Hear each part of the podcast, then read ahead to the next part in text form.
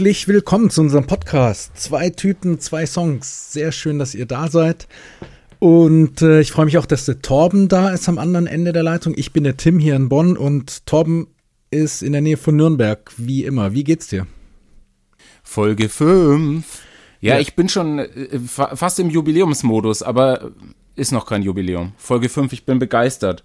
Wahnsinn, Und ich ne? bin ich bin gespannt äh, äh auf die Songs heute fühlt sich schon an wie so ein kleiner Meilenstein. Obwohl fünf ja eigentlich noch nichts ist, aber äh, irgendwie doch, kleiner Meilenstein ist es schon. Ja, also im kurzen Zeitraum haben wir da wirklich äh, viele Folgen schon mal hingelegt und genau. Mal schauen, äh, wie weit wir kommen. Auf jeden Fall. Äh, wir sind auf allen Plattformen unterwegs. Ihr könnt uns bei Instagram folgen, at zwei Typen, zwei Songs. Ihr könnt uns auf YouTube hören, zwei Typen, zwei Songs heißt der Channel. Ähm, ihr könnt uns bei Spotify hören, ihr könnt uns bei Deezer hören. Bei Spotify gibt es vor allem auch eine Playlist, wo ihr die Songs immer anhören könnt, die wir besprechen. Und wir haben eine eigene Website, die heißt www.zwetypen2songs.de. Da könnt ihr den Podcast auch hören, wenn ihr wollt. Ähm, vor allem findet ihr aber da noch ein paar mehr Informationen zu den einzelnen Folgen, zu den einzelnen Künstlern und auch zu unserem Podcast insgesamt. Also wir freuen uns super, wenn ihr ähm, uns abonniert, äh, wenn ihr uns ähm, Kommentare hinterlasst. Und äh, bei iTunes sind wir übrigens auch, Torben, das habe ich vergessen, äh, seit neuestem. Das heißt, da könnt ihr uns auch abonnieren. Und ganz toll wäre natürlich, wenn ihr uns da eine schöne Bewertung geben würdet. Das würde uns sehr weiterhelfen. Da ist die Rezension der Hit bei iTunes. Wir steigen direkt ja. ein mit dem, mit dem ersten Song und dem ersten Künstler. Ähm, ja, da war der absolute Schockmoment bei mir. Ähm, und ich musste richtig tief wühlen, um, um Quellen zu finden und um da bei dem Künstler weiterzukommen. Und ich habe mich hoch zehn diesmal gefragt, wie bist du auf diesen Künstler gekommen? Und ich versuche ihn gleich mal richtig auszusprechen und werde daneben liegen. Namdi heißt der Künstler äh, mit seinem Song Semantics, den wir heute besprechen. Genau. Ähm, Künstler aus Chicago, unglaublich vielseitiger Musiker, Instrumentalist, Sänger, Producer, hat, glaube ich, auch ein eigenes Plattenlabel gegründet und so weiter. Hat schon mehrere Platten rausgebracht, aber ich habe ihn tatsächlich auch erst neulich entdeckt. Und zwar über eine Sendung, die heißt Sound Opinions. Das ist so eine Musiksendung von einem Sender aus Chicago, von dem dortigen ähm, NPR-Sender, also äh, National Public Radio. Und ja, das sind so zwei, auch zwei Typen, wie wir ein bisschen, Torben. Nur, dass das professionelle Musikkritiker sind.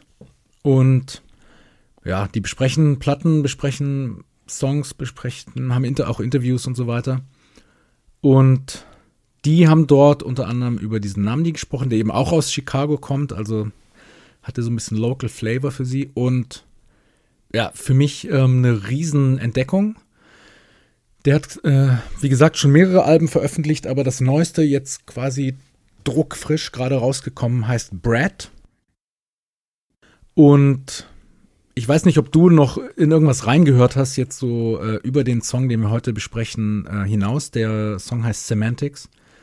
Aber ich finde das ein Wahnsinnsalbum. Also ähm, hat mich total umgehauen und habe ich jetzt echt schon viel gehört. Ja, also der Song hat auf jeden Fall überhaupt nicht ausgereicht, um Verständnis zu entwickeln. Ich äh, habe erstmal wirklich gedacht, ja, also ich habe es erstmal gar nicht als Musik gesehen, was nicht heißen soll, es ist keine Musik oder das ist doch keine Musik oder so in die Richtung, sondern vielmehr, äh, es ist so ein Gesamtkunstwerk, äh, irgendwie wie es bei mir angekommen ist. Mhm. Und ich habe dann, ich habe eine geniale Sache entdeckt. Äh, allein dafür hat sich's gelohnt. Es hat nichts mit der Musik zu tun. Äh, weil ich mir gedacht habe, ich schaue mir den Typen mal in echt an in einem Interview und habe bei YouTube die ASMR äh, Talkshow gefunden. Kennst du diese ASMR oder ASMR ähm, äh, Geräusch äh, Dinger? Das sind so Beruhigungsgeräusche. Ich mach's mal vor. Da wird die Stimme ganz ruhig und man macht am Mikrofon so Raschelgeräusche und die beruhigen dann den Körper. Und da gibt's ein Interview äh, mit diesem Künstler, und das heißt die ASMR Talk Talkshow und da mhm. spricht jemand dann als Interviewer so ganz leise.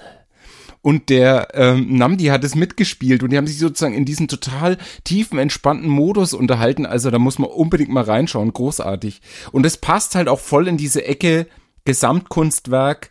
Ähm, und damit können wir eigentlich schon gleich äh, in die erste Rubrik einsteigen. Wir haben heute was Besonderes ausgesucht und zwar, wenn der Song ein Hobby wäre. Ähm, was für ein Hobby wäre es für dich, Tim? Ja, also das ist ja so ein Song, der relativ leise anfängt und so ein bisschen abwartend hat, so ein bisschen so eine, basiert eigentlich nur auf so einer kleinen Melodie, die sich immer wieder wiederholt ähm, und, und sich aber im, im Verlauf steigert. Und ja, am äh, gegen Ende des Songs wird es dann tatsächlich ziemlich, ähm, ja, könnte man fast schon bombastisch sagen. Also ja, äh, es steigert ja. sich doch es ins, wird, ins ziemlich große. Es wird eine harte Nummer richtig gehend. Ja, genau. Und er, er fängt dann, ja, am Anfang ist es ja tatsächlich eher so, als, als würde er leise sprechen oder auch fast flüstern. Also vielleicht, äh, so wie du gerade erzählt hast, ein bisschen in die Richtung. Und am Schluss ist er wirklich am Schreien. Ähm, ja, und ich habe so gedacht, ähm, für mich hat es ein bisschen was von so einem Boxkampf oder so vielleicht. Also bei Hobby habe ich irgendwie gedacht, das könnte. Ähm, der Song ist so vielleicht so ein bisschen wie Boxen. Also so in dem Sinne, dass man erstmal so in den ersten Runden sich so ein bisschen äh, abtastet, mal, na, mal so ein klein bisschen ähm, irgendwie einen Schlag versucht zu landen, aber noch nicht so richtig. Und es hat auch so was Hüpfendes, was dieser Song auch hat. Ähm, und dann aber jede Runde wird es ein bisschen intensiver und, und man versucht dann wirklich äh, den anderen in die Seile zu treiben, bis man dann versucht, irgendwie den Knockout zu setzen. So und ähm, das, ich finde, der Song hat so ein bisschen was von, von einem, von einem Boxing-Match. Ja, das, das finde ich echt ein schönes Bild. Also ähm, ich habe mich ganz stark leiten lassen von dem Cover, in, auf dem er sich extrem inszeniert und es gibt auch ein ähm, Video, ich glaube, erste Single-Auskopplung zum Album Wasted heißt der Song, ähm, wo er sich inszeniert wie auf dem Cover, also als ob da gleichzeitig der Cover-Shoot äh, stattgefunden hätte zum Videodreh. Ähm, er ist so ein ja, also wie das Album heißt ja Brad, wie Quellgeist, Rotzbengel. Mhm. Und er sitzt da wie so ein kleines Kind mit rosa Luftballon und, äh, und, und dann so eine Bracelet ähm, äh, oder so eine glitzernde Krone hat er auf. Dann habe ich Casey, äh, nein, äh, Hazel English äh, Träne wieder entdeckt in seinem Gesicht. Mhm. Die, die hat er sich geklaut. Ähm, und er inszeniert sich so richtig wie, ja, also als Gesichtsausdruck kurz vor der Heulattacke heißt es in einer Musikkritik. Und ich habe als Hobby gefunden, ein launiger Spielwarenverticker auf Ebay. Und, und wenn du Schwierigkeiten machst in der Reklamation, wird er richtig unangenehm. Da wird so ein richtiger ätzender Endgegner und es gibt bei ihm nichts mit AGBs oder Rückgaberecht. Der wird, mm. der, also ein richtiger Wadenbeißer kann er dann sein. Insofern, ja, nicht so weit weg von dem Boxkampf. Also wenn du ihm blöd kommst, er macht erstmal so auf Sweetie Sweet, dann kann er richtig blöd um die Ecke kommen. ja? ja? Also das, das, das ist mir so aufgefallen und das passt eigentlich bei dem Song ganz gut. Äh, man könnte, glaube ich, mannigfach äh, Hobbys vergeben. Und was auch gut passt zu dem Song ist, dass es irgendwie äh, mit Gefühlen spielt und auch mit dem Thema Bezügen und mit dem Thema Zitat und ja, Mashup, was auch immer. Und deswegen kommen wir zur Rubrik Die Geister, die ich rief. Ähm, und ich frage dich, was für Bezüge hast du gefunden oder was äh, beschwört das Ganze bei dir herauf? An was erinnert es dich?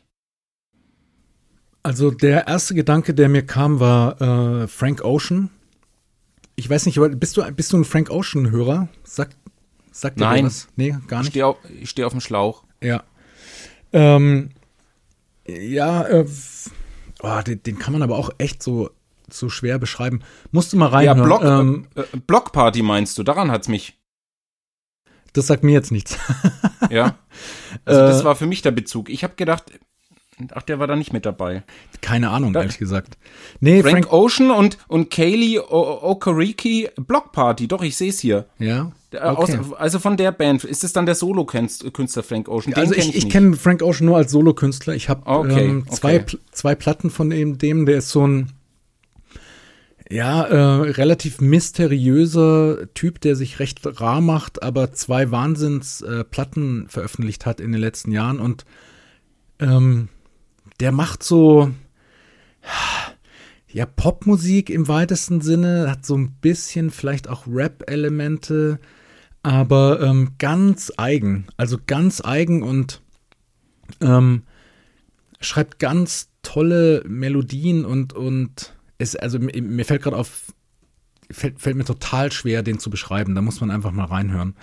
Ähm, und ist aber auch so jemand, der so wahnsinnig vielseitig ist musikalisch. Das ist unter anderem das, was mich auch ähm, hier erinnert hat an Namdi und der oft auch in, oft auch in so einer hohen Falsetto-Stimme äh, singt, so ein bisschen wie, äh, wie hier bei dem Stück. Dann, ja, es hat was so von, von Trap, Rap, also diese, ähm, total minimalistischen Beats, aber mit diesen, mit diesen Drum Rolls und so, so, so Hi-Hat-Kaskaden. Ähm, und es ist so ein klein bisschen auch, steckt so afrikanische Musik mit drin. Also irgendwie, ich glaube, seine Eltern kommen aus Nigeria und wenn man genau hinhört, äh, in dem Track, aber in anderen Tracks auf der Platte ist das noch stärker, ähm, steckt das auch mit drin. Ähm, Für mich ist auch ganz stark, es ist, sicher ist Rap drin, aber ich finde, dass er sich dem auch super entzieht. Ja. Also für mich, und das kommt dann wieder, für mich ist es teilweise, ich habe auch lang gesucht, jetzt hatte ich es kurz, bevor wir in den Podcast eingestiegen sind, kam plötzlich das da, da, da, da, da, da, da, da kam ja. die Melodie dann raus, aber ich habe die erst nicht entdeckt und für mich ist es komplett zum Teil dekonstruierte Musik. Es, es könnte auch sein, dass der Typ Malerei macht, habe ich mir gedacht. Es ah. ist irgendwie, er hat sich halt jetzt als als Kunstform halt halt die Musik ausgesucht. Aber das sage ich natürlich als Unbedarfter. Mhm. Ähm, ich habe dann auch mitgekriegt, dass er eigentlich Musikproduzent ist und dass er extrem tief im mhm. Business ist. Ich habe sogar gesehen, dass er auf dem Video, glaube ich, eine Gitarre umhängen hatte. Ja, ja, Kann der am also Ende macht, Gitarre spielen? Ja, ja, macht er auch. Macht ja, das. nee, also, also, es ist wirklich diese Reduktion, äh, obwohl er es kann, beziehungsweise weil er es kann. Ja. Ich finde den Song aber schon ziemlich kompakt auch. Also ich finde ihn, glaube ich, gar nicht so abgefahren, wie, wie, er, wie er dir vorkommt. Also was, ja. was halt ungewöhnlich ist, ist diese abgehackte Stimme. Also er, er singt mit fast wie mit so einer Art Roboterstimme. Ähm, aber es, es ruft total auf so, so Mainstream-Musik auf, wie sie gerade, wie du sie gerade an allen Ecken und Enden hörst. Also mit so, so Autotune- Songs, ne, weiß ich wie irgendwie Post Malone oder, oder Travis Scott oder solche Leute. Ähm, und er spielte aber so ein bisschen damit.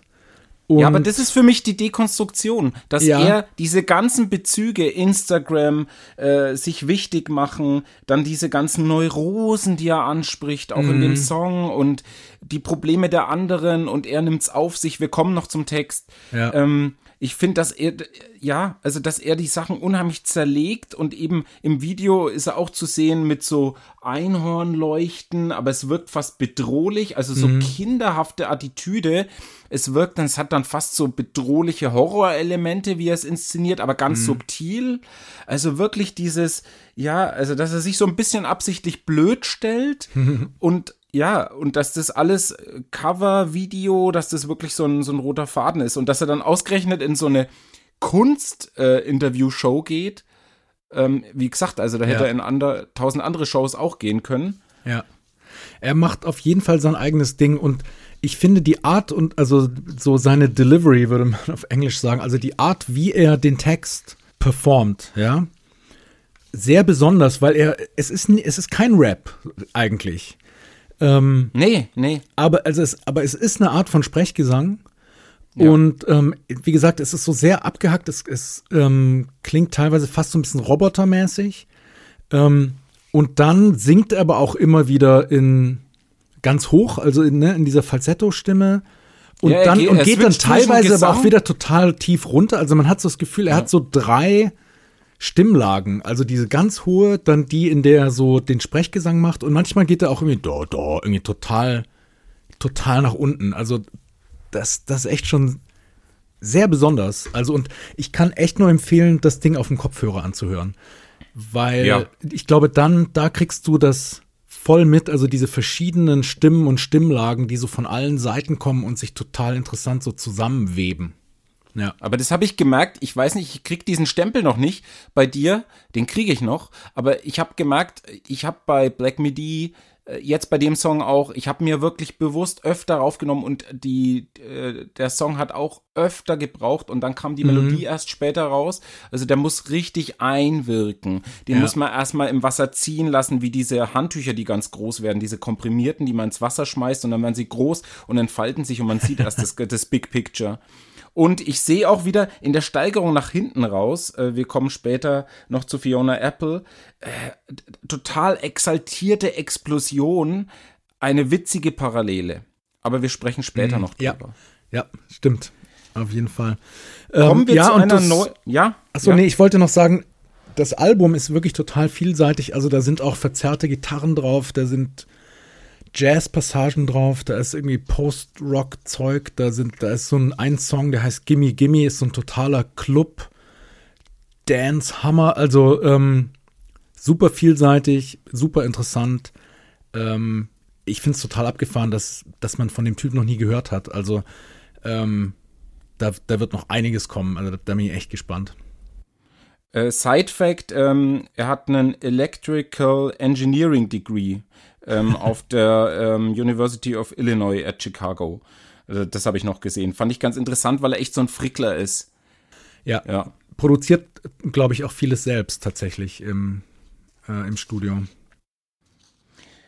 Womit wir äh, zu einer ganz neuen Rubrik äh, kommen, die wir heute ähm, wie eine Scheibe Wurst zwischen die Deckel packen. Äh, und zwar heißt die Rubrik Hot Take. Ähm, die Idee ist es, ähm, ja, Tim, du hattest die Idee. Erklärst du mal kurz, was mit der, mit der Rubrik Hot Take gemeint ist? Genau, also in der Rubrik ähm, hauen wir einfach eine, eine steile These raus, äh, auch mit ein bisschen Augenzwinkern. Ja, irgendein übertriebenes Statement, ähm, was, was uns vielleicht dazu veranlasst, ähm, ein bisschen zu diskutieren oder, oder eine andere Meinung, eine Gegenmeinung zu sagen. So, das ist der Hot Take.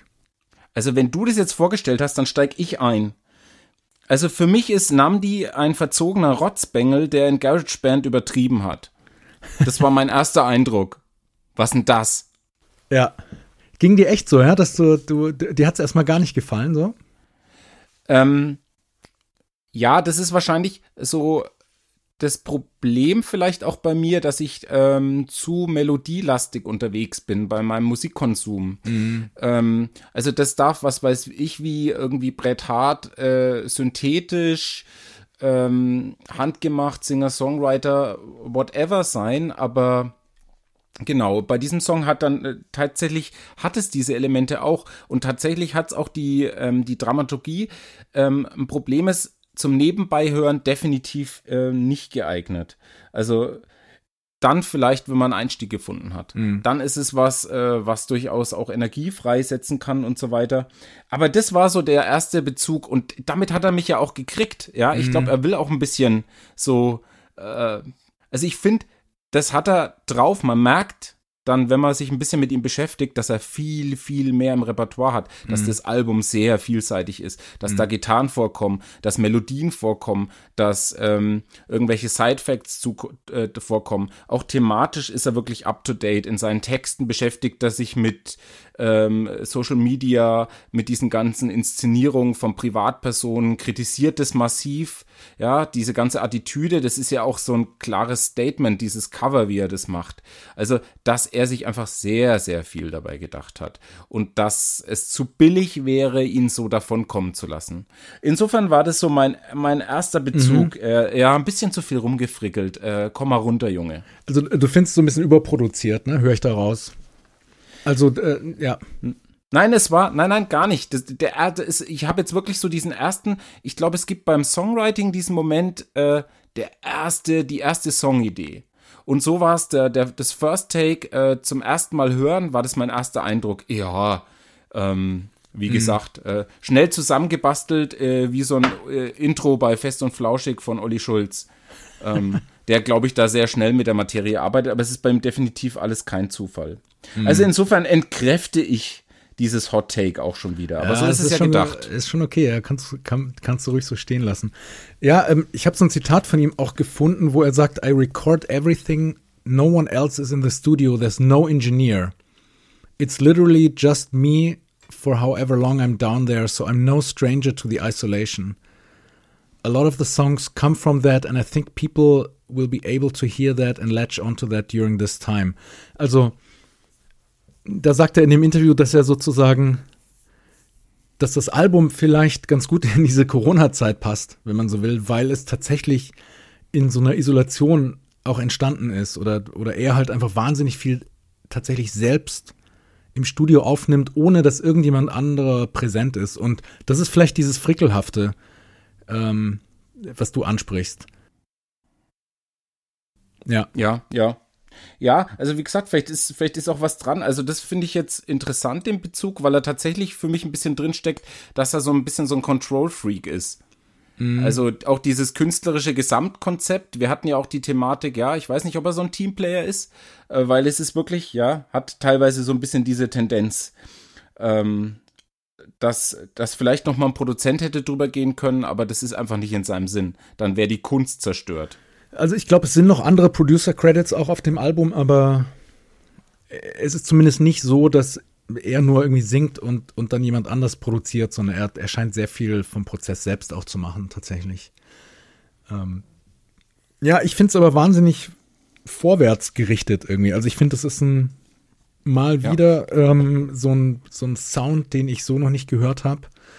Und das finde ich halt auch ähm, so spannend daran. Und ich glaube, was mich, was mich an dem Song gekriegt hat, und äh, da kann ich auch gleich zu meinem Hot Take kommen, ist, dass ähm, ich hasse eigentlich diese, diese Autotunes-Songs.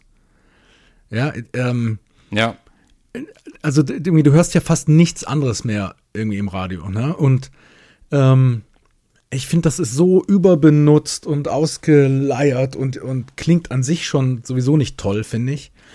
Ähm, aber das hat mich besonders überzeugt an diesem Song, dass er das halt auch hier verwendet und ich den aber trotzdem geil finde. So, und, ich finde, das spricht sehr für ihn und, und mein Hot Take wäre eben gewesen, also das ist eigentlich der einzige irgendwie Song mit Autotune aus den letzten Jahren, den man sich irgendwie anhören muss. Also hier Travis Scott und Post Malone und diese und dieses ganze Zeug, irgendwie, die können, die können dem alle den Buckel runterrutschen, diesem Song. Aber er setzt es halt auch so beiläufig ein und ich finde, das ist auch fast wie, äh, er zieht es durch den Kakao, diese Autotune-Sache. Kann ich auch, ich zitiere es mal kurz.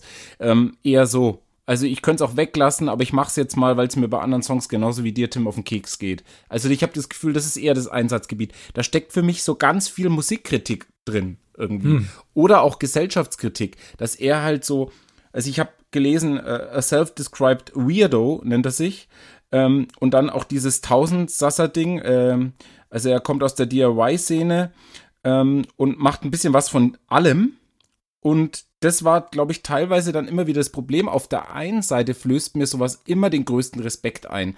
Bei allen Musikern, wenn ich dann entdecke, an, angenommen, ich finde einen Song gut, wenn ich dann entdecke, der Künstler hat eigentlich zu 90 Prozent alles selber gemacht, er war der Songwriter, dann habe ich immer großen Respekt davor. Also Composing, Producing, Rapping, Singing, Drumming, also alles. Mhm. Ja.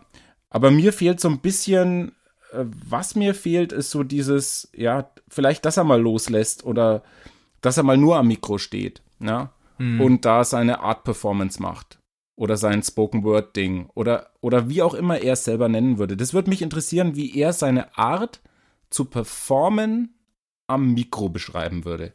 Also, mhm. weil das finde ich, das finde ich wirklich spannend. Es ist kein Rap.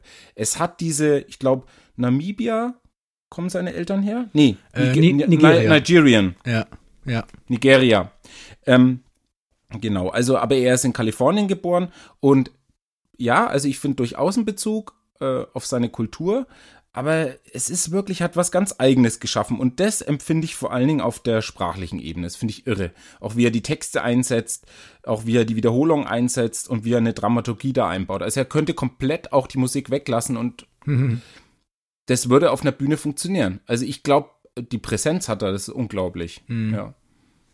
Ja, es ist ja fast so eine Art Selbstgespräch, der Song. So klingt es manchmal, ne?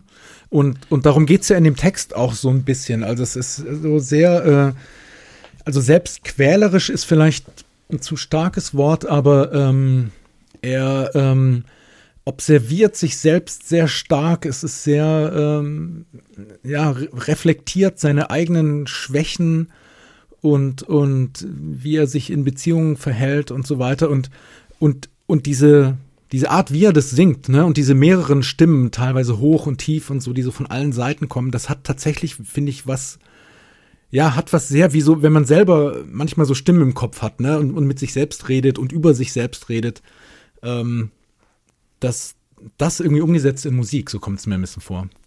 Also das finde ich ein super Einstieg, dass wir jetzt äh, zu unserer vorletzten Rubrik kommen, nämlich zur Textbewertung nennen wir es heute. Wir wollen heute eine Wertung äh, zum Text abgeben, aber vielleicht sprechen wir erst drüber und geben dann unsere Wertung ab. Vielleicht verändert die sich noch. Ich habe ja. einen Wert dastehen, aber vielleicht äh, besinne ich mich nochmal.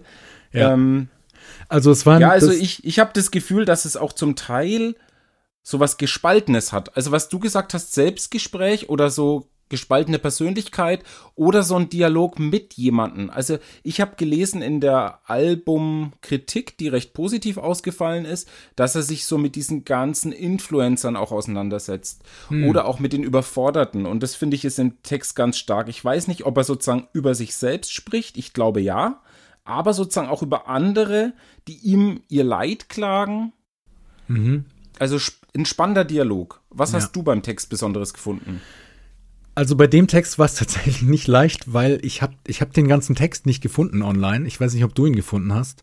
Ich habe ihn hier, ja. Das Album ist ja noch so total frisch. Ich habe tatsächlich nur eine Version gefunden, wo jemand den Text rausgeschrieben hatte, aber immer wie so Fragezeichen drin hatte, weil das offensichtlich ja, den nicht verstanden ich. hat. Ja, genau. Ja, genau. Und.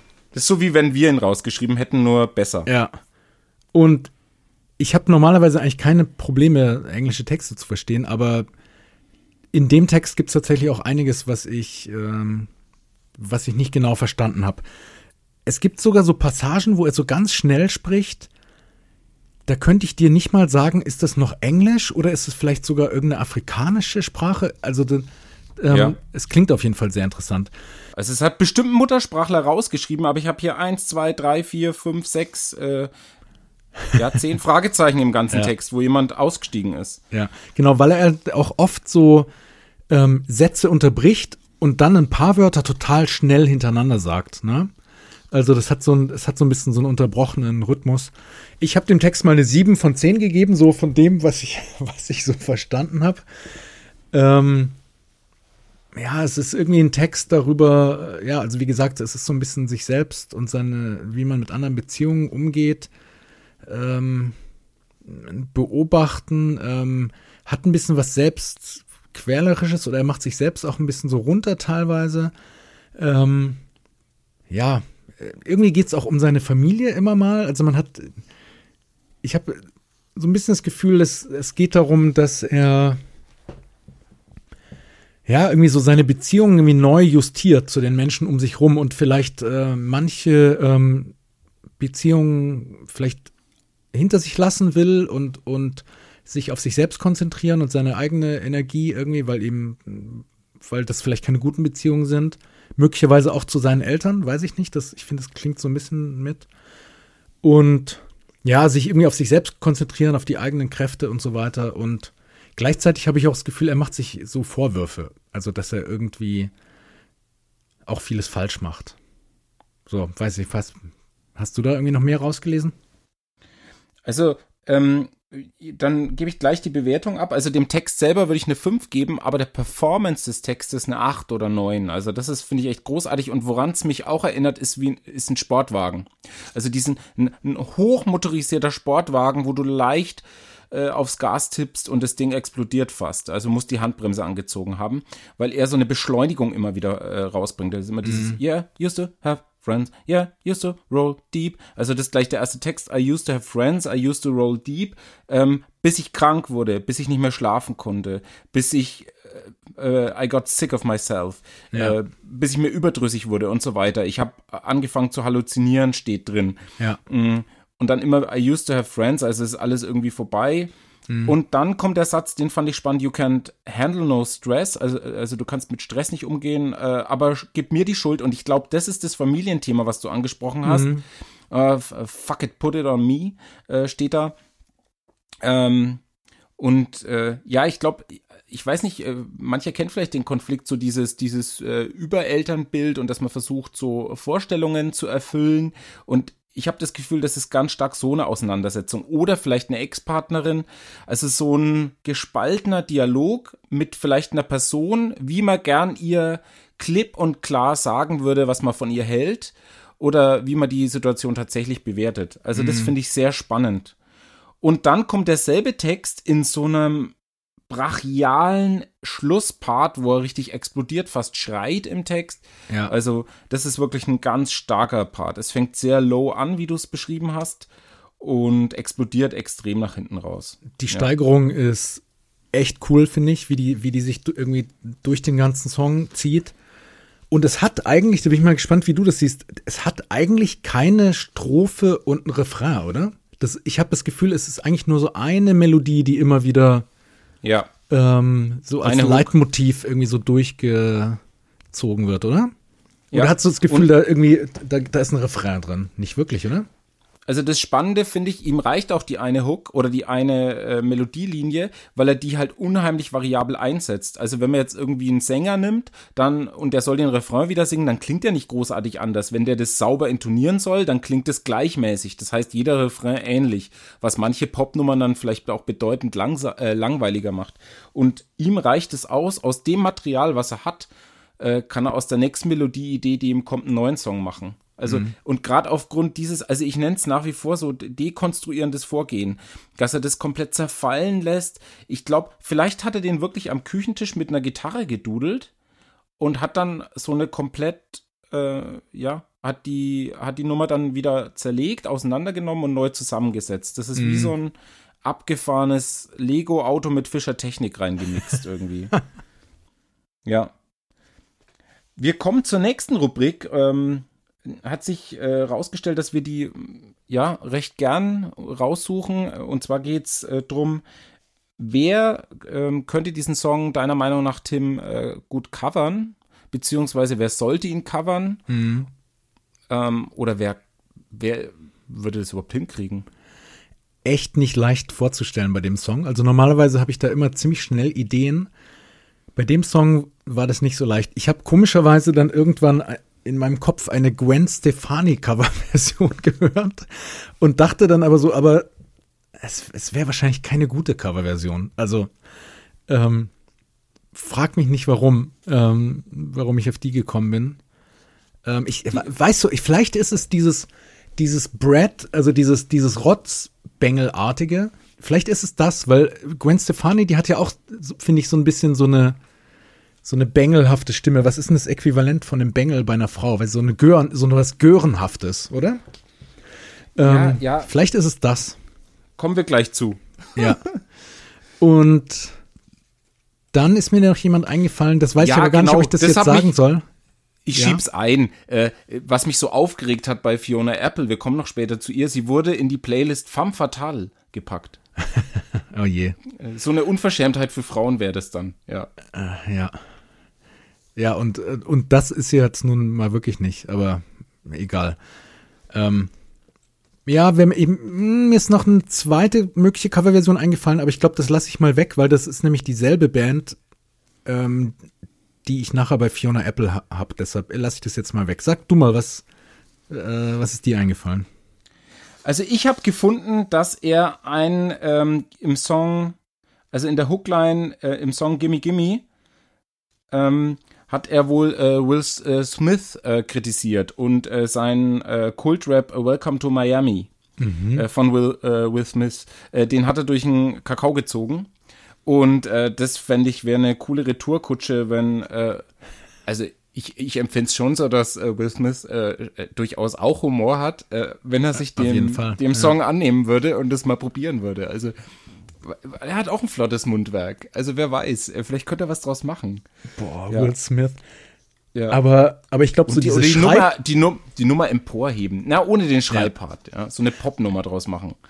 Also genau, einen schreienden Will Smith kann ich mir tatsächlich nicht vorstellen. Aber das wäre ja vielleicht gerade das Interessante. Also wenn er das mal irgendwie so rauslassen müsste. Äh, ja, ja wäre ja. spannend. Ja. Auf jeden Fall. Ja, dann ähm, sind wir mit Namdi erstmal durch, oder? Wie siehst du es? Hast du, hast du noch was zu sagen? Ähm, du hast mich mal gefragt, würdest du, ich weiß nicht, welche Bands war, und ich habe, glaube ich, gesagt, nö, würde ich nicht wieder anhören. Ja. Ähm, bei Namdi auf jeden Fall. Er hat gerade noch so die Kurve gekriegt. Ich finde ihn unheimlich spannend. ähm, aber, aber es ist wirklich so spannend, kann auch eine Beleidigung sein. Ähm, ich sehe ihn wirklich so wie einen bildenden Künstler, äh, so ein Gesamtkunstwerk. Ich glaube, Jonathan Mese hat auch irgendwie Sein und Zeit genommen als Buch und hat dran gerochen, hat gesagt, es reicht, man muss es nicht lesen. Man muss das, man muss die Aura wahrnehmen. Also ich habe das Gefühl, der geht auch ein bisschen so ein bisschen in diese freakige Richtung und das will ich erkunden, ob ich da richtig liege. Wobei, weißt du, was lustig ist?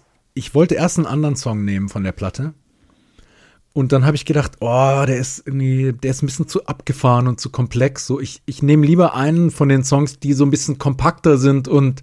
Hat schon gereicht bei mir. Ja, und, und deshalb habe ich Semantics ausgewählt.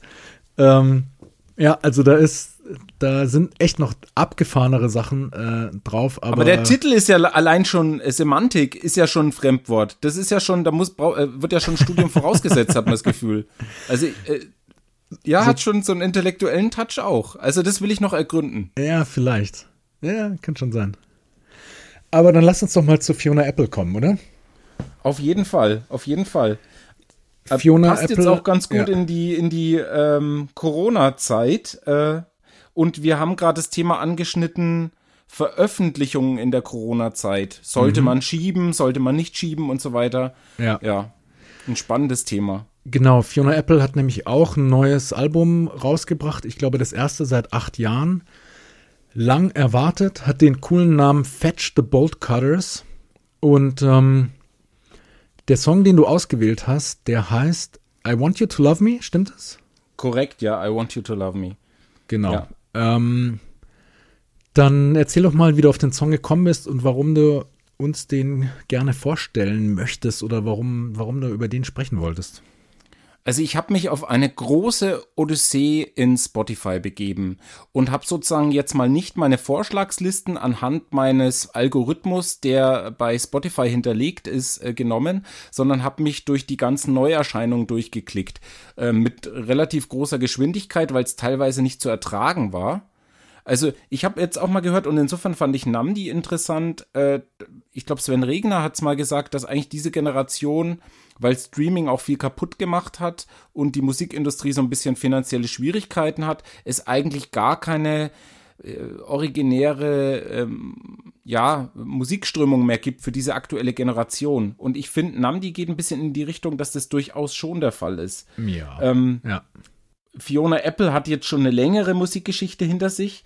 Ähm, ja, aber ich, was, ich, was mir tatsächlich aufgefallen ist, dass in den ganzen Neuveröffentlichungen mich nicht so richtig angesprochen hat. Es war ein Song, ich habe den Namen schon wieder vergessen, der war ganz cool, aber irgendwie auch zu poppig. Ähm, und witzig ist, dass ich, glaube ich, jetzt alles in Dreiersprüngen mache. Ich hatte jetzt so drei so Pop-Songs, dann Übergang zu äh, Performerinnen und äh, schließe das jetzt, glaube ich, wieder ein bisschen im Dreierrhythmus ab mit äh, der Künstlerin Fiona Apple. Die hat nämlich, war nicht in den ersten in den letzten Neuerscheinungen, sondern, glaube ich, hat schon zwei Wochen vorher veröffentlicht. Die habe ich dann gefunden in den entfernten Vorschlägen und habe bin ins Album eingestiegen, habe das jetzt inzwischen schon öfter gehört und äh, bin sehr begeistert und bin gleich am Opener sehr hängen geblieben. Ähm, und was mir aufgefallen ist, dass einfach äh, die mit einer Art Urgewalt zurückkehrt. Also Fiona Apple hat eine lange, lange Musikhistorie hinter sich mit vielen Höhen und Tiefen und für mich klingt dieses Album wie ein Debütalbum. Und der Opener hm. ähm, ja, wirklich, wirklich sehr gewaltig und intensiv. Wir kommen gleich vielleicht noch ein bisschen in ihr ihre private Historie und welche Probleme sie in ihrem Leben zu bewältigen hatte. Und das spielt immer noch eine Rolle. Mhm. Und wie gesagt, für mich kommt ganz stark das Gefühl raus, dass, ja, wie gesagt, das könnte ihre erste Platte sein. Mhm. Ja, ist was dran, auf jeden Fall. Ähm, wenn der Song ein Hobby wäre, was wäre er dann? Unsere erste also Rubrik. Mir, also, da muss ich jetzt auch wieder den Bogen spannen. Ähm, sie ist, glaube ich, auf Instagram gibt es, glaube ich, ein Video. Ich habe selber noch gar nicht gesehen. Ich habe darüber gelesen, äh, dass sie von einem Fan oder irgendjemand darauf angesprochen wurde oder es war sozusagen eine Reaktion von einer Frage aus dem Off, ähm, dass sie doch wegen Corona ihr Album verschieben sollte. Es ist Irrsinn, wenn man nach acht Jahren äh, ein lang erwartetes Album eröffnet, das in dieser Krisenzeit rauszubringen. Mhm. Und sie hat so ironisch augenzwinkernd darauf reagiert, oh, sollte ich es vielleicht doch rausbringen? Oh, ich mach's. Und mhm. hat es einfach rausgehauen so. Also so nach dem Motto Scheiß drauf. Ähm, für mich, wenn es ein Hobby wäre, dann wäre sie eine Geisterjägerin im Antiquariat der Seele. Also das ist für mich so viel Geklapper und Gepolter und Percussion und versteckte Sounds und unheimlich mutig und immer noch eine Art Aufarbeitung zum einen von ihrer Vergangenheit. Sie ist mit zwölf vergewaltigt worden. Ähm, auf dem Weg nach Hause zu ihrer Mutter, glaube ich, was ich gelesen habe. Und irgendwie spielt diese Thematik immer noch mit. Aber sie sagt inzwischen auch, ich bin nicht ständig ein Freak und fragil. Ich bin eine erwachsene Frau, mit der man normal reden kann und stehe auf beiden Beinen. Also es spielt auch ganz viel Feminismus äh, äh, eine Rolle und auch ganz stark ähm, ja die Rolle der Frau in der heutigen Gesellschaft. Mhm. Der Song schafft es aber so für sich mit seiner Aussage, dass irgendwie jetzt geschlechterneutral für mich hat er total funktioniert und hat mich total ergriffen. Mhm. Ja, ich habe tatsächlich an, äh, also mein Ansatz war so, es müsste irgendwas sein, was so ein bisschen was Selbstzerstörerisches auch hat, weil ich finde, dass das hat der Song oder hat, hat vielleicht auch hm, vieles von Fiona Apple. Also irgendwas, was, ähm, was auch so ein bisschen gefährlich ist und wo man auf jeden Fall seinen Körper irgendwie voll reinhauen muss. Also ich habe irgendwie gedacht so an Fallschirmspringen oder ähm, ja. Jetzt bin ich wieder irgendwie im, im Boxring, aber irgendwie sowas wie Kickboxen oder so, ja, wo du irgendwie auf jeden Fall äh, blutig rausgehst und, und wo du vollen Körpereinsatz brauchst und auch sozusagen ohne Rücksicht auf Verluste auch ähm, reingehst. So. Also das, das schwingt für mich in diesem Song so ein bisschen mit. Also das können wir vielleicht noch drüber sprechen, wenn wir nachher über den Text sprechen, ähm, was genau damit äh, gemeint ist. Allein von der Dynamik ist es für mich auch ein Volltreffer. Also deine Einschätzung sie, sie bringt ihre Stimme äh, fast zum Bersten. Also irgendwann zieht sie ihre Stimme ins Endlose bis zum Wegkippen und, und ihre Stimmbänder flattern nur noch. Also mhm. wo man das Gefühl hat, die, die, die will ihre Stimme fast zerstören. Ja. Ähnlich wie das Schreien im, im ersten Song, den wir besprochen haben, ist es ein, ein ähnliches Ende. Ähm, also sehr, sehr, also sie geht sehr, ja, nicht den leichten Weg. Also es ist, es ist auch kein, es fängt erstmal mit diesem Klavierpart an, mit diesem harmonischen, steigt ja. so ein wie auch die, ja, einige, ja, erfolgreichere Singles von ihr mhm. mit einem vollen Piano und das wird von ihr dann auch wieder, ja, eigentlich komplett zerlegt und der Text nimmt ganz unterschiedliche Windungen und wird ganz anders performt. Also in einer Kritik habe ich auch gelesen, dass das Piano bei ihr immer sehr im Vordergrund stand und jetzt ist es schon stark so, finde ich, dass auch die Percussion, mhm. das Spiel mit der Stimme eine Rolle spielt. Sie ist wohl auch mal von Dr. Dre äh, produziert worden, nicht auf dem aktuellen Album. Ach, was? Also bei ihr gibt es durchaus auch Rap-Bezüge und sie singt ja auch nicht durchgängig nur harmonischen Gesang. Also wie wir es jetzt bei den, bei den Vorsongs hatten, bei Casey Johansson und bei Hazel English, die sehr, sehr harmonisch singen, ja.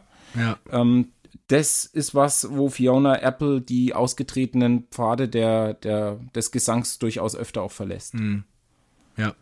Sehr irgendwie, also raw und, und so, ja, in dem Song am Schluss fast so tierhaft, ne? Und, und, und also diese Art von Intensität, die kennt man von ihr und die hat sie auch wirklich schon gleich in ihrem Debütalbum irgendwie rausgehauen.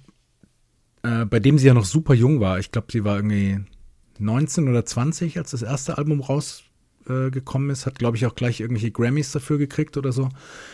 Ähm, aber also insofern hat es mich halt auch an ihr Debütalbum tatsächlich erinnert, weil du ja jetzt vorher gesagt hattest, das könnte ein Debütalbum sein. Ne? Also das ist immer noch diese selbe ähm, super intens emotional intensive Energie, ähm, die da in, in jedem Song steckt auf dem Album. Ich, also ich habe mir auch das ganze Album angehört und finde das auch insgesamt ziemlich spannend.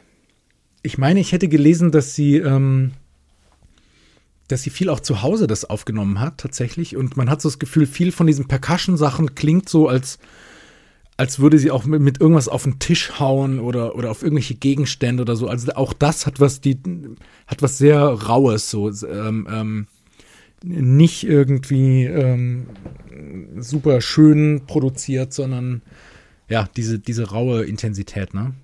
Also ich finde es auch spannend, ja. Also es ist wirklich ein sehr rough aufgenommenes Album, sehr, also sehr professionell produziert und sehr viel dabei gedacht. Ich lese gerade, äh, der Produzent äh, ähm, hat als, äh, hat mit Hip-Hop-Künstlern wie Dr. Dre zusammengearbeitet. Okay. Und ich glaube, deswegen sind vielleicht da jetzt auch so ein bisschen äh, diese konstruierten Bezüge und es ist fast auch ein bisschen so, als ob sie, sie hat auf einem Song ihr, das Bellen ihres Hundes eingespielt, nur der bellt nicht zufällig und sie haben es draufgelassen, sondern es ist ähm, wie eine Spur eingebaut und an die richtige Stelle geschoben und also unheimlich spannend. Also ich kenne von Feist auch äh, die Story, dass sie ihr Album Metals hat sie, glaube ich, auch in einem Haus aufgenommen mit viel Raumklang, also dass sie den Klang vom Raum auch so genommen haben. Und ich glaube, das ist da auch der Fall. Mhm. Also es ist nicht so ein, so ein äh, steril äh, eingepacktes Studio, wo der Ton möglichst trocken ist, sondern ich glaube, so wie es wie es reingekommen ist, da wurde, glaube ich, nicht wahnsinnig viel jetzt am Hall verändert oder verschoben. Vielleicht auf eine Art und Weise, dass ich es nicht raushöre, aber ich finde es sehr ursprünglich. Mhm. Ja. Was für Geister ruft sie denn mit ihrem Song? Woran, woran hat er dich erinnert? Was hörst du da für, was hörst du da für Sounds drin? Was kam so bei dir hoch? Ja, der Name war mir entfallen. Ich hatte dich noch vor der Sendung gefragt. Tori Amos natürlich. Mhm. Also die äh, ähnlich, ähnlich äh, setzt sich ähnlich mit mit Frauenthemen auseinander und und hat keine Scheu ja, das auf eine explosive und, und orgiastische Art und Weise zu tun. Ähm, sie ist ja schon durch alle möglichen Hoch- und Tiefs gegangen, was das Grausliche, glaube ich, bei Frauen ist, dass das in der Presse und in den, selbst in Wikipedia-Artikeln und so weiter halt dann auch dezidiert beschrieben wird, dass es äh, psychotherapeutische Behandlung gab, etc., mhm. wo vielleicht bei männlichen Artists das gar nicht der Fall wäre. Mhm. Aber es ist ein vordergründiges Thema, was immer wieder stattfindet. Und das hat mich ganz stark an Tori Amos ähm, erinnert. Ähm, also das war ein Bezug. Und dann überhaupt Geister der Vergangenheit. Also die Geister der Vergangenheit, die sie irgendwie nicht loslassen und die, sie hat zum Beispiel For Her einen Song auf dem Album geschrieben, da geht es um Gerichtsverfahren gegen einen ich weiß es jetzt nicht, ich sage gegen einen mutmaßlichen Vergewaltiger, der glaube ich nicht, der es wohl offensichtlich war, aber nicht äh, verurteilt wurde. Also näher kenne ich den Fall nicht. Auf jeden Fall hat sie darauf bezogenen, auch sehr heftigen Song geschrieben, wo sie ganz stark mit Stimme spielt und sich einfach dieser Thematik da ermächtigt und annimmt und da auch ein Sprachrohr äh, sein will, äh, ganz klar. Hm.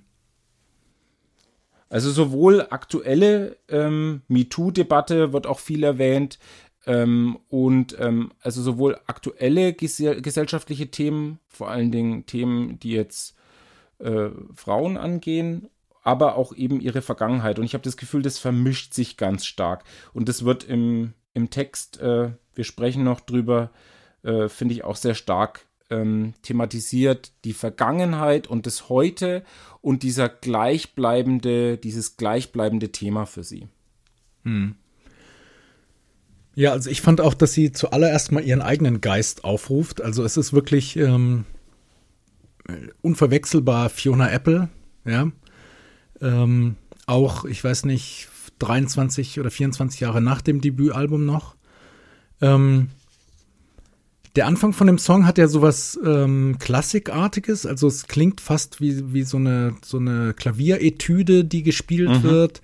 Mhm. Man könnte dann was von Bach denken oder so. Ähm, dann ähm, gibt es einen Teil, wo sie total in so eine Bluesröhre irgendwie geht. Also so, das ist auch von der Akkordfolge her, es hat sowas total Delta-Blues-artiges. Ähm, das hat mich an Janis Joplin noch erinnert, war noch ein Bezug. Dieses Krächzen. Also sie macht es nicht ganz so extrem, wie Janis Joplin das gemacht hat, aber das war für mich auch noch ein starker Bezug. Dass ich sie guckt, wie, wie rough kriege ich meine Stimme. Ich wollte es gerade sagen. Also ist lustig. Ach, verdammt, weil, sorry. Weil, ähm, nee, ist ja lustig, dass wir da beide dran denken, weil also dieses, auch dieses halt so mit vollem Körpereinsatz singen, ne? ohne Rücksicht auf, auf Verluste, so, das hat mich auch total an Janis Joplin tatsächlich erinnert. Und ähm, mir ist noch jemand in den Sinn gekommen. Ach, das mache ich aber nachher vielleicht bei den, äh, wenn es um die Coverversion geht. Ja, ja. Ja. Ja, das also, finde ich auch, finde ich auch spannend, ja. Ja. Also, was eben auch ist, so dieses, da, da, dass sie sich nicht schont. Ja, äh, es ist unglaublich. Sie hat wohl in, in ihrer Vergangenheit, wo sie sozusagen äh, irgendwie in manchen Kreisen in der Indie-Szene fast auch so ein Sexsymbol war, äh, hat sie gleichzeitig eine, eine, Magersucht auch entwickelt, wo es dann hieß, ich weiß nicht, ob diese Begründungen stimmen, dass sie das sozusagen, ja, versucht hat, sich dadurch hässlich zu machen, weil dieses, ja, dieses Vergewaltigungsthema auch noch präsent war. Also ich will es nicht zu stark breitreden, ich weiß es nicht, aber das sind immer wieder Bezüge, die sie jetzt auch, ich weiß nicht, ob sie sozusagen da drin gefangen ist oder ob sie die halt mit ihren Texten natürlich auch immer wieder setzt, sodass die Journalisten sich dann damit natürlich mhm. auch immer wieder auseinandersetzen.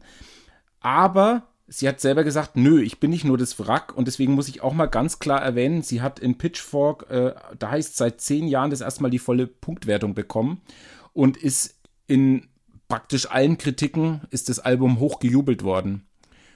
Und, und was auch ganz gut passt, wir könnten vielleicht den, den Albumtitel nochmal ähm, frei übersetzen ins Deutsche, äh, Herr mit dem Bolzenschneider.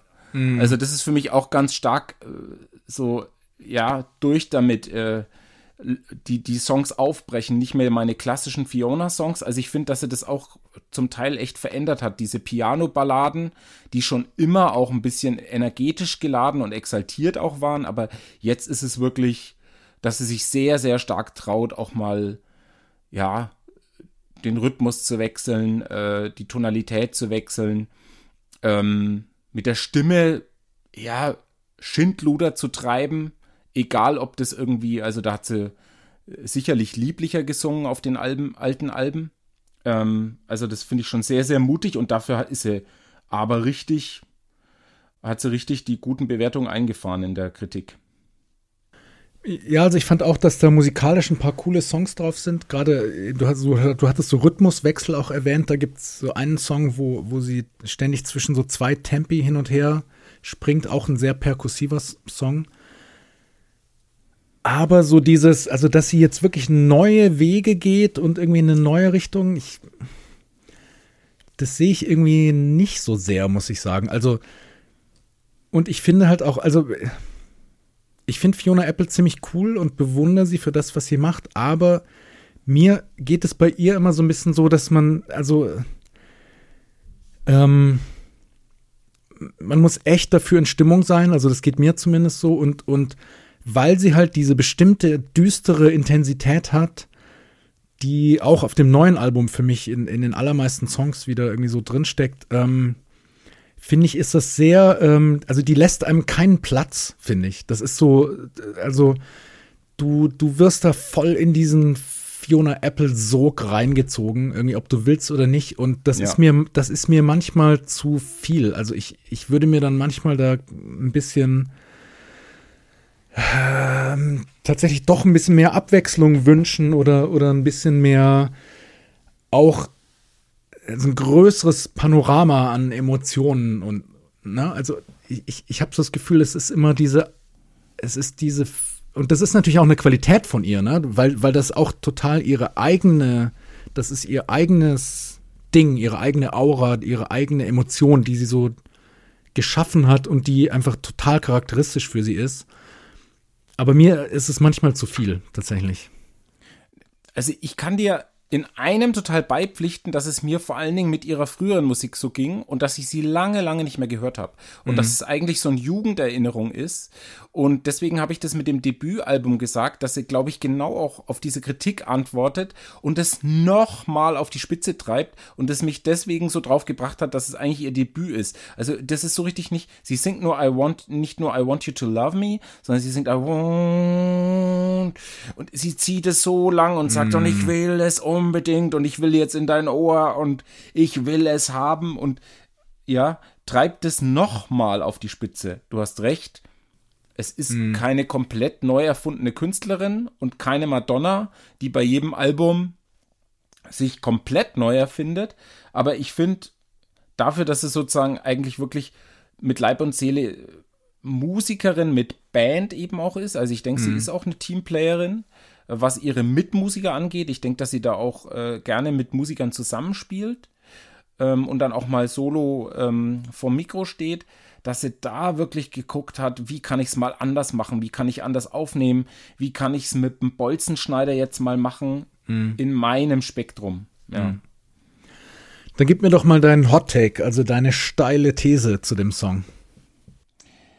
Ja, also für mich ist es so, ähm,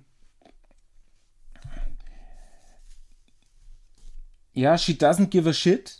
Ähm, und und äh, sie therapiert sich öffentlich äh, mit Erfolg. Das habe ich mir aufgeschrieben. Hm. Ähm, und insofern mit Erfolg, als dass das Album gelungen ist. Ähm, dass sie das einfach weiter durchzieht. Ähm, es hat acht Jahre gedauert, bis sie im Album äh, neu geschaffen hat. Und ich glaube, das ist dieser Bezug. Man versucht sich als Künstler neu zu erfinden. Man versucht andere Quellen für seine Musik zu finden, andere Antriebe zu finden und merkt, dass der eine Antrieb der einzige ist vielleicht. Mhm. Und dass man sich nach acht Jahren wieder auf dieselbe Soße einlässt und auf dieselben Energien und da weitermachen muss. Ähm, und dass das manchmal ganz gut ist, in dem Fall war es so.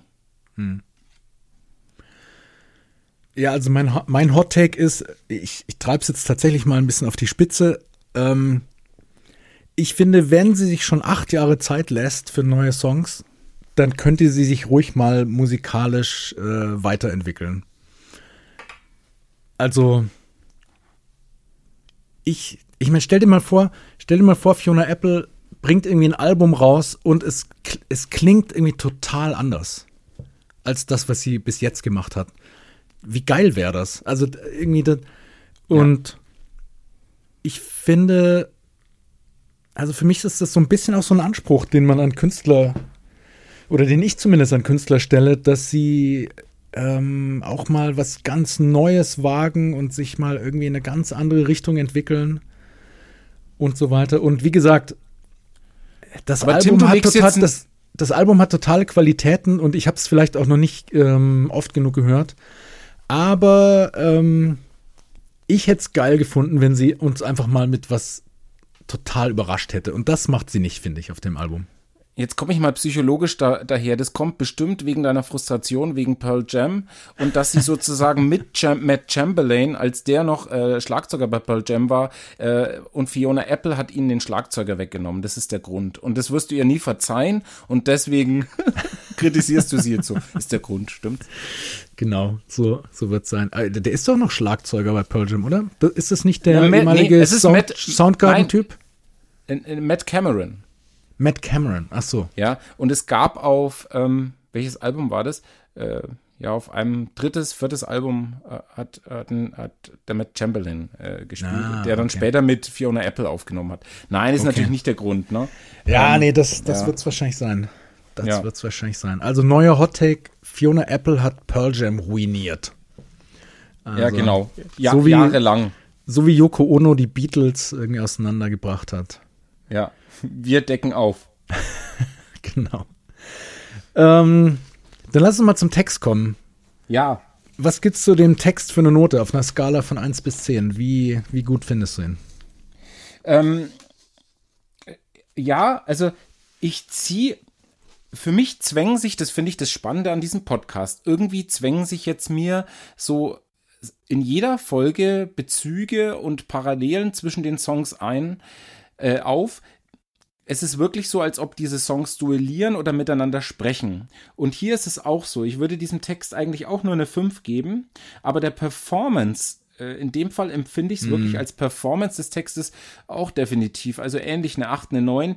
Ich finde es unglaublich, teilweise auch eine 10, äh, wie sie das performt, wie sie es langzieht und wie sie sich überhaupt nicht drum kümmert, wo, äh, also wie gesagt, wo ich sage, ich, wenn ich das Album erfolgreich machen will, würde ich ganz viele Kanten wegschneiden und mhm. sagen, nee, die Abfahrt nimmst du stimmlich nicht. Also wo ich das Gefühl habe, dass sie sich ganz weit auch mal über die Fahrbahn geweigt hat, äh, mhm. wo du recht hast, nicht instrumental, sie spielt weiterhin Klavier, sie hätte ruhig mal die Gitarre in die Hand nehmen können. Mhm. Ähm, oder hätte mit Namdi eine Cooperation machen können und ein paar Beats mit einspielen. Aber ähm, also da fliegt sie ganz oft fast aus der Kurve, aber irgendwie funktioniert es für mich. Also es ist wirklich eine gelungene Performance dieses Textes. Und mhm. es sind auch viele Wiederholungen drin. You love me and by the time I hope that you love me. Sie zieht es ganz lang. I want you to love me. Und zum Schluss versteht man gar nicht mehr richtig, was sie, äh, da zieht sie das You lang und lässt ihre äh, Stimme äh, scheppern. Und im Text kommt es auch vor, äh, blast the music, äh, bang it, bite it, äh, bruise it, äh, quetsch es. Ähm, da kommt schon der Bolzenschneider raus. Ist ja auch kein Zufall. Das, das Album ist auch so leicht verhuschtes Bild, auch so, die, das Pressefoto ist auch so, ja, so halb abgeschnitten. Äh, ja, also nicht viel Photoshop. Ähm, vielleicht doch. Äh, man möge mich korrigieren. Also ja, ich glaube, 42 Jahre ist es alt und es könnte für mich auch ein Debütalbum von einer bedeutend jüngeren Künstlerin sein. Hm. Ja, ich war da sogar ein bisschen wohlwollender. Ich habe mir eine 7 von 10 aufgeschrieben, weil ich an dem Text schon mag, dass der so eine Geschichte erzählt. Also es ist ja insgesamt eben dieser Schrei nach Liebe, um mal die Ärzte zu zitieren.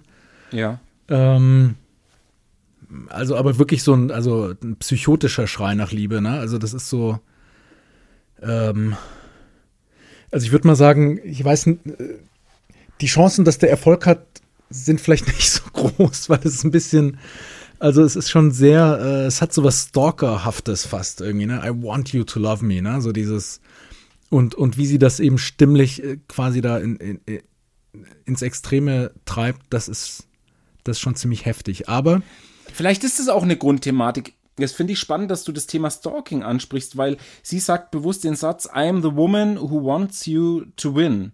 Und das wäre fast so eine, von Männern gibt es so Texte ganz oft, da denke ich jetzt fast an Falco oder äh, egal, passt nicht ganz musikalisch, aber da gibt es äh, bei Genie, da mhm. ist so mhm. diese Thematik, ah ja, ich, ich, ich, ich lauf dir nach, ich, ich bin dir auf den Fersen, ich will dich haben. Ich glaube, das war da das Thema. Mhm. Und es gibt es von Männern ganz oft, von Frauen aber eher nicht. Vielleicht hat sie sich dessen umgedreht angenommen, weil das ja ganz oft bei For Her ist es Thema, äh, wo die Stimme fast völlig zerfällt. Vielleicht liegst du da ganz gut. Aber sozusagen ja, aber sie, aber stalkerhaft sozusagen nicht im Sinne von ich will dich jetzt, sondern sie übernimmt eine Rolle. Ja, und, und es hat was, äh, also sie bietet ihren Körper ja so irgendwie schon an. Also das so lese ich die letzte Strophe zumindest. I want you to use it, bang it, bite it, bruise it. Also, ähm, ich meine, du hast vorher gesagt, sie will irgendwie aus dieser Opferrolle so ein bisschen raus, aber, aber in der letzten Strophe habe ich schon das Gefühl, dass sie sich als so eine Art Opfer da tatsächlich anbietet. Ähm, spannend finde ich aber die die Strophe, die davor kommt, weil sie, da geht, da beschreibt sie so, dass ähm, ja, ihr, ihr, ja bewusst ist, dass ähm, sozusagen alles nur relativ ist und dass wir nur eine bestimmte Zeit auf dieser Welt haben und dass wir uns irgendwann in, in kleine Partikel auflösen und sozusagen wieder in den Kosmos eingehen. Und sie sagt, and I'll be back in the pulse, also irgendwie so im, im im Universum. Man geht so genau in den Puls des Universums ja. äh, wieder zurück und so weiter. Ja. Ähm, und dann sagt sie aber, ja, aber ich will trotzdem, solange ich in diesem Körper bin, will ich wahnsinnig körperlich sein und diesen Körper spüren irgendwie. Und, und dann kommt eben diese dritte Strophe, wo man so das Gefühl hat, so sie diesen Körper dann ihm oder wen sie da auch immer anspricht, irgendwie so darbietet praktisch, ne? Mhm. Ähm, Könnte sein, ja. Also ja. so, also so, so habe ich es ja. gelesen. Ähm, und äh, es ist eben, das mag ich daran, dass es, dass es so eine Geschichte erzählt und schon auch was steckt schon auch was sehr Poetisches drin. Also ich, mir hat diese Zeile gefallen, but I know a sound is still a sound around no one. Also sie sagt eben dieses Jahr irgendwie so, alles ist relativ, aber was nicht relativ ist, ist, ist Sound. Also ein Sound ist immer noch da, auch wenn niemand da ist, um, um ihn zu hören, sozusagen. Und die Zeile ist interessanterweise so ein bisschen der Kippmoment, wo es dann wieder so in das Körperliche kippt. Also, also, wo sie aus dieser komischen Kosmos-Fantasie dann irgendwie aussteigt und quasi über den Sound, dann kommt sie wieder zum Körper und, und das passt so schön zu der Art, wie sie es performt eben, ne? weil sie ja wirklich, also es ist ein, un, sie singt das ja unglaublich körperlich, ne, mit diesem, äh, dieser sterbende Schwan da am Schluss oder wie man es beschreiben soll, dieses Stier, dieses tierhafte und dieses wahnsinnige Vibrato die ganze Zeit und, und dieses, das wird ja dann fast so eine Art irgendwie Gackern oder so. Ja, also ähm, ich habe es auf der Box gehabt, dann äh, hat, hat äh, aus dem Bekanntenkreis jemand gesagt, was ist das? Nee. Ja, und, und da, und ich finde, das, das, das ist so ein Tanz auf der Rasierklinge. Also klar, man kann sagen, das ist irgendwie mutig, ja. Sie sozusagen, sie macht da keine, ähm, sie bietet sich da nicht dem Mainstream an oder so, ja. Aber es ist auch so ein bisschen, man könnte es auch so ein bisschen als Gimmick empfinden oder so ein bisschen over ja. the top oder, oder weißt du, ist, wäre es nicht auch mal schön, diese Intensität zu kontrollieren und in irgendwas anderes zu kanalisieren, so, weißt du, und da bin ich mir mit dem Song nicht so sicher. Also das, also das, das ist was, das was geht, da bin ich echt ambivalent. Das geht irgendwie, das könnte für mich so in beide Richtungen gehen. Das ist ja. was, was mich extrem schnell nervt. Äh, es hat mich schon im Schulunterricht, äh, Musik, im Musikunterricht genervt, der, der sogenannte musikalische Scherz. Ähm, den ja. es auch in der klassischen Musik gab, wo ich immer gar nicht lachen konnte, äh, dass man auch Humor äh, in klassischer Musik mit einbinden kann. Und man, man versteht nicht, wo der Witz ist. Ja. Und äh, also insofern reagiere ich relativ allergisch auf sowas, wenn da jemand so fast humoresk äh, äh, oder, oder, oder ironisch da irgendwie singt. Und aus mhm. irgendeinem Grund hat es emotional bei mir funktioniert. Ja. Ich finde es textlich auch wahnsinnig spannend erzählt.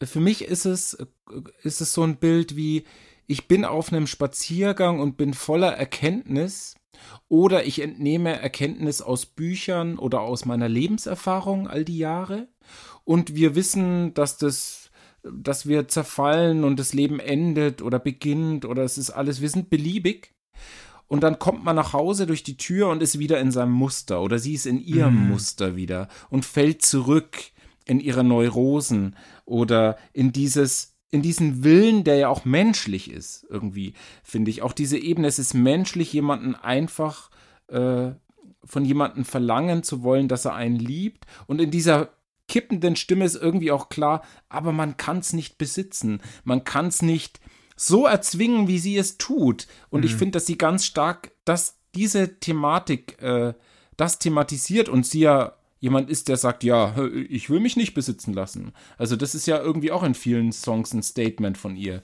Insofern mhm. habe ich die Vermutung, äh, ja, dass sie mit dieser Rolle eben spielt. Mhm. Ja.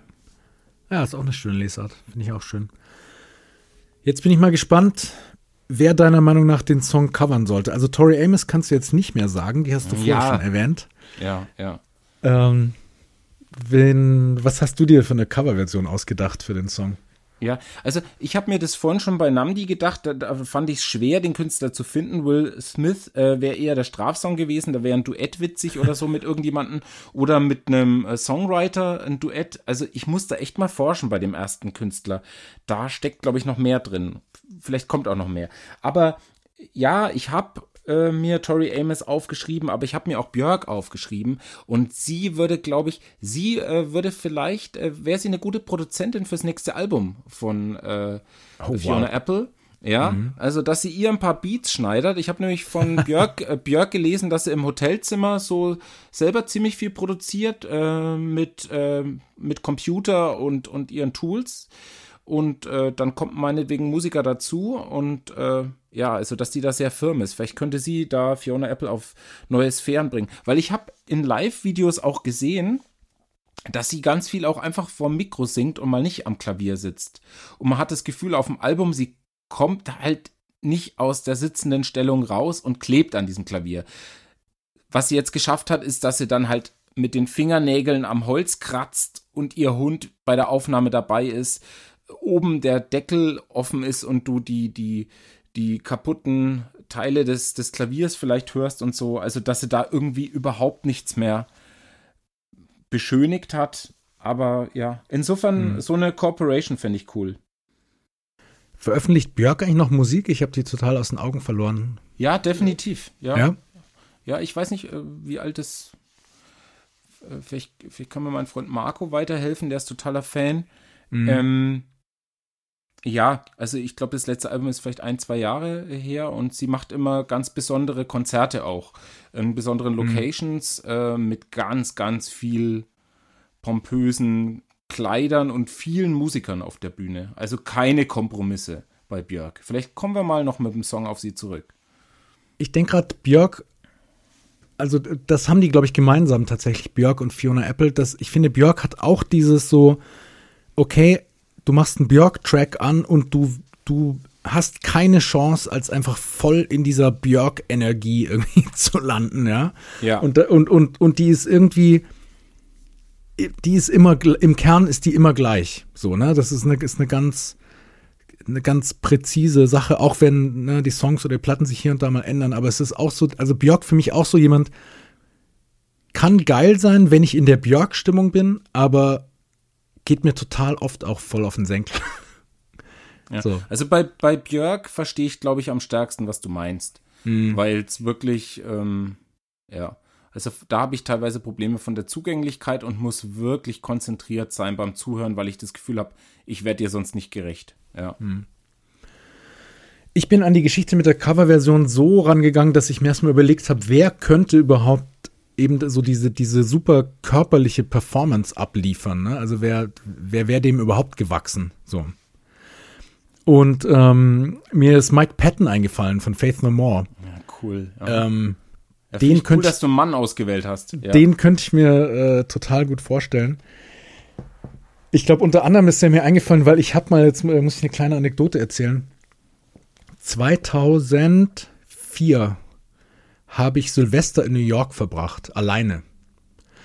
Und ähm, habe irgendwie geschaut, was so los ist an Konzerten. Und es gab ein Konzert in der Knitting Factory. Das ist so ein berühmter Avantgarde-Musikclub in New York von John Zorn, ähm, so ein Avantgarde-Saxophonist und Mike Patton.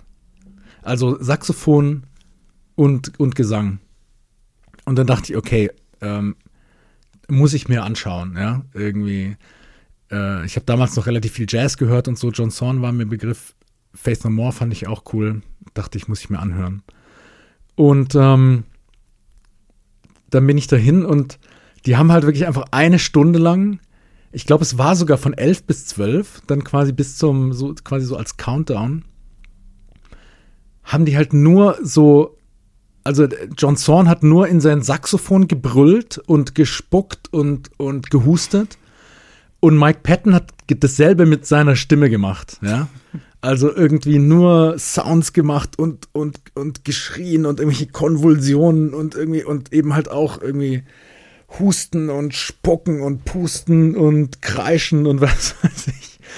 Und irgendwie nach der Stunde war dir so das Hirn irgendwie durchgeblasen. Ähm, Und, und so habe ich dann das Jahr 2005 eingeleitet. Und abgefahrenerweise habe ich neulich erst entdeckt, dieses Konzert ist auf YouTube. Also irgend, irgendjemand hat das tatsächlich aufgenommen und dann irgendwie auf YouTube hochgeladen. Das ist ja einfach unglaublich, was man auf YouTube alles findet. Ähm, ja, und das war der Grund, ich glaube, diese Mike Patton-Performance war der Grund, warum ich an ihn hier gedacht habe, weil er halt auch so ein wahnsinnig körperlicher äh, Sänger ist, der wahnsinnig viel mit, mit, mit Geräuschen arbeiten kann und seine Stimme wirklich auch so,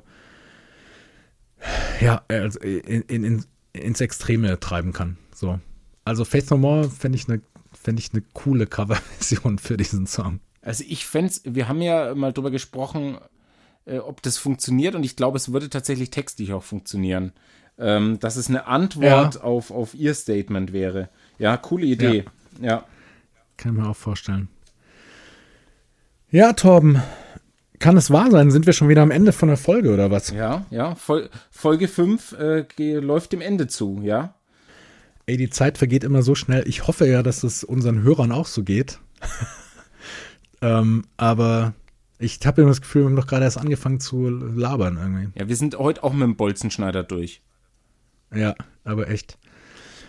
Müssen wir noch irgendwas sagen? Social Media und so weiter haben wir alles am Anfang der Folge schon gesagt. Ja, also wie gesagt, ähm, äh, vielleicht findet ihr, wenn ihr vielleicht äh, dazu kommt, dass ihr regelmäßig zuhört, äh, ich fände es als Rückmeldung äh, interessant, ob ihr den Song euch vielleicht sogar mal bewusst davor zu Gemüte zieht oder ob ihr erst hören wollt, was wir dazu sagen, äh, beziehungsweise ähm, ob ihr währenddessen mal reinklickt oder ob das überhaupt nicht interessant ist und der Song kann irgendwann gehört werden. Das würde mich mal interessieren. Würde mich auch interessieren. Ihr könnt uns übrigens auch eine E-Mail schreiben an feedback at zwei Typen, zwei Songs.de. Würden wir uns wahnsinnig freuen. Und ähm, auf der Website findet ihr jetzt übrigens auch eine Vorschau, habe ich reingepackt, ähm, wo ich immer schon mal so ein bisschen ankündige, was wir in den nächsten Folgen machen. Wenn ihr Lust habt, schaut da mal drauf, dann könnt ihr gucken, ob vielleicht ein Favorit von euch dabei ist. Das würde mich ja auch interessieren, ob die Leute lieber Sachen neu entdecken mit uns gemeinsam oder ob sie es gerade cool finden, wenn wir über irgendwas sprechen, was sie schon kennen. Also das, das würde mich auch interessieren. Ja, schreibt uns. And we want you to love us. Sehr schönes Schlusswort, Torben. Dann vielen Dank fürs Zuhören Ciao. und bis zum nächsten Mal.